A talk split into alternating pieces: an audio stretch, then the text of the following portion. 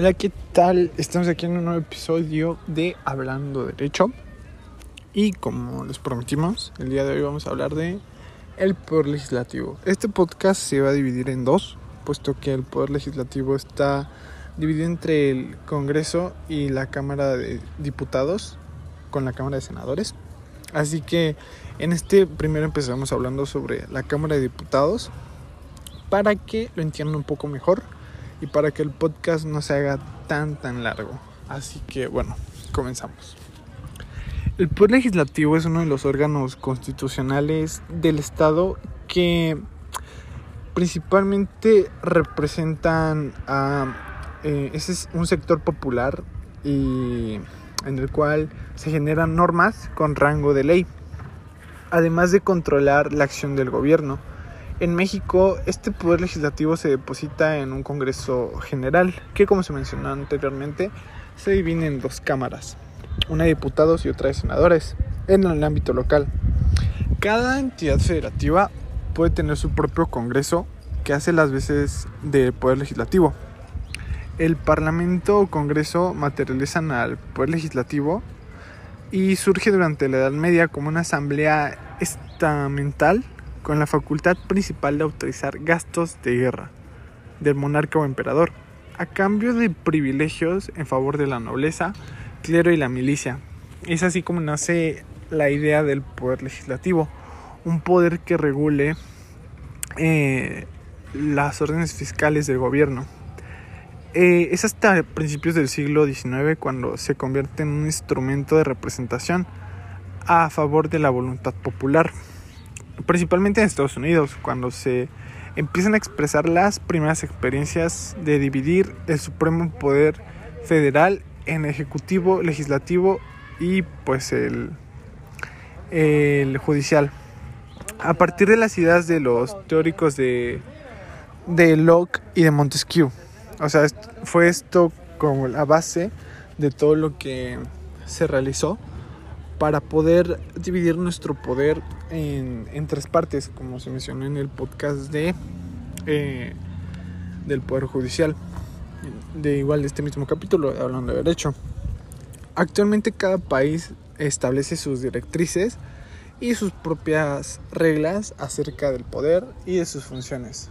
esto es independientemente de, de cada estado y se puede regir bajo distintas normas que sean impuestas por el Poder Judicial y pues obviamente propuestas o dictadas por el Poder Ejecutivo. Es aquí como se ve una relación entre estos tres poderes, lo cual se me hace bastante curioso ya que pueden ser bastantes como eh, relaciones que lleven a, a nuestro país a tener un, una relación y un ciclo sin fin en el cual se centre todo este poder, ¿me entiendes? O sea, que el poder se divide en tres personas, o sea, en tres poderes, o sea, hace algo que me impresiona y me, me causa mucha satisfacción el saber que no, o sea, no todo el poder eh, se lo lleva una persona, lo cual está bastante curioso.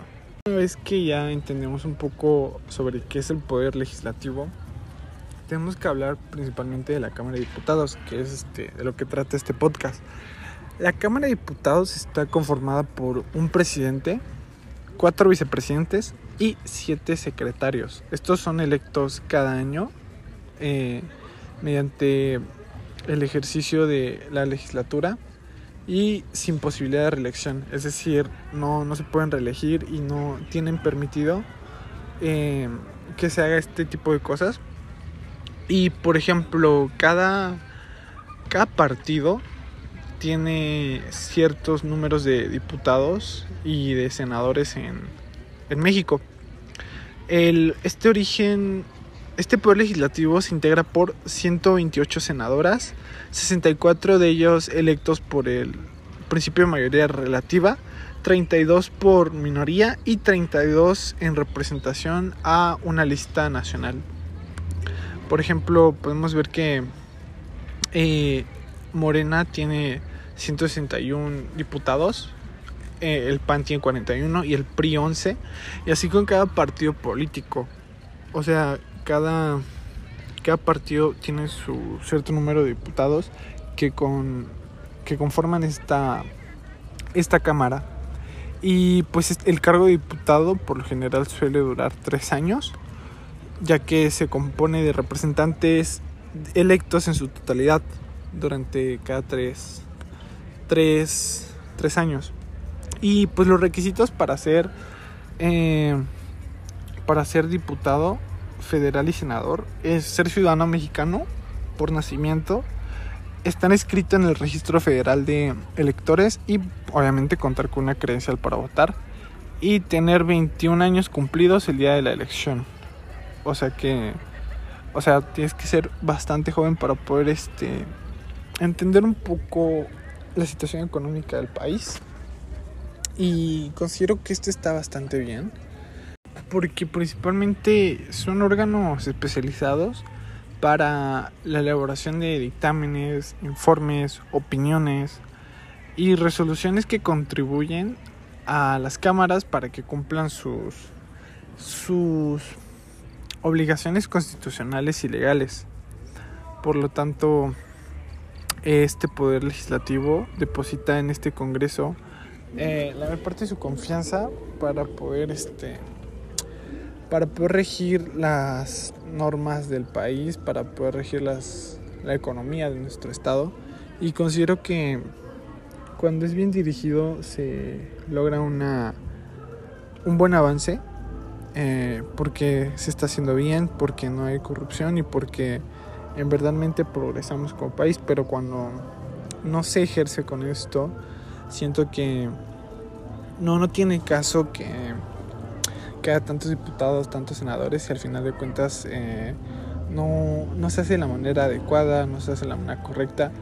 Y lo que mueve a México pues es el dinero, la verdad. Eh, considero que la corrupción es grandísima y que existan estas cámaras que nos permitan eh, definir y dividir el poder es algo que, que me, desde mi punto de vista estoy a favor de todo esto. Y de esta manera es que concluimos el episodio del día de hoy. En el próximo episodio estaremos hablando de la Cámara de Senadores bajo el mismo tema de el poder legislativo y todo su proceso. Eh, eso es todo, esperamos que les haya gustado y que hayan adquirido una visión más amplia acerca de lo que es el poder legislativo y sobre cómo se compone esta Cámara de Diputados, eh, cómo es que se realiza el proceso de elección y todos estos temas que fueron de bastante ayuda. Eso es todo, gracias.